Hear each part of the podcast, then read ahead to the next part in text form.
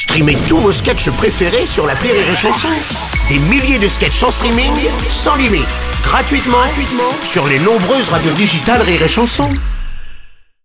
L'analyse du chicandier sur Rire et Chanson. Salut mon chicandier, tu bois quoi? Un verre de briquette de vin blanc, s'il te plaît. De briquette? Attends, non mais c'est pour cuisiner, ça c'est pas pour les humains. Regarde-moi ce bougre, ça y est, ressurgit le vrai Sébastien. Je suis sûr que t'as jamais compris le charme absolu du cubi, que t'as jamais dépanné un clochard manuellement contre un bout de clacos. Je suis sûr que tu penses qu'il faut que le vin ait un bouchon, que c'est grave s'il y a un slip porté sur ton tartare et si la serveuse s'est oubliée dans la mousseline.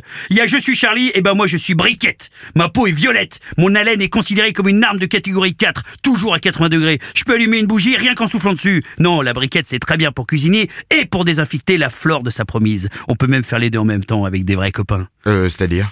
Toi, tu peux pas comprendre, t'as pas de vrai copain. Ton meilleur ami, c'est un tampon hygiénique que t'as appelé oncle Marcel et qui vit dedans toi. Mais je vais t'expliquer. Un des meilleurs moments de la vie, c'est quand on cuisine avec des copains. On commence par mettre une tonne de beurre dans une poêle. Ça fait. Là, on est quatre. On souffle 12 bouteilles de courtoisie. Ensuite, on coupe les oignons et on chiale, mon Seb. Et y a pas de femme?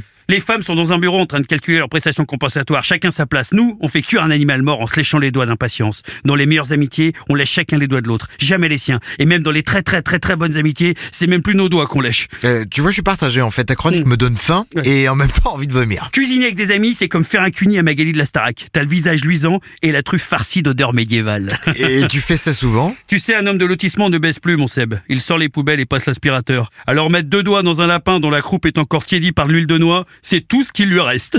C'est tout ce qu'il lui reste, Sébastien. Et C'est ça, mon analyse.